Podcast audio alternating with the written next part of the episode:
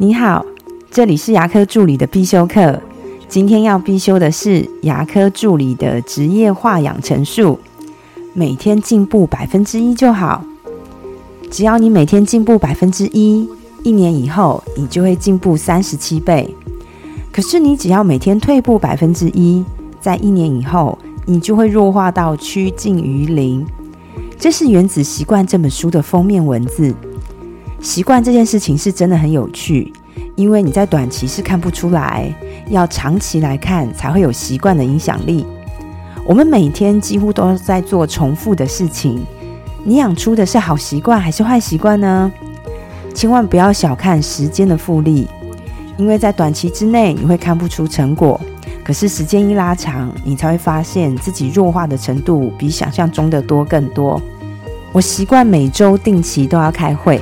也就是强迫自己在每七天就要优化诊所一个地方，即便是已经开业七年的诊所，在流程上基本上 run 的已经很成熟，没有太大的问题。可是你再放大来看，还是可以找到一点点瑕疵，或是可以更好的地方。事件在变，市场在变，我们实在没有不变的道理。我会带着管理团队，一直抱着往前进的步伐。每一次跨出的脚步不需要太大，但是一定要保持前进。就像我已经养成习惯，每一周带着管理团队开一次管理会议。我们每一周来发现一个问题，不用想解决太多。每一个礼拜能解决一个问题，或是优化一个环节，那就是很厉害的事情了。一开始大家会很不习惯，但一旦养成前进的习惯。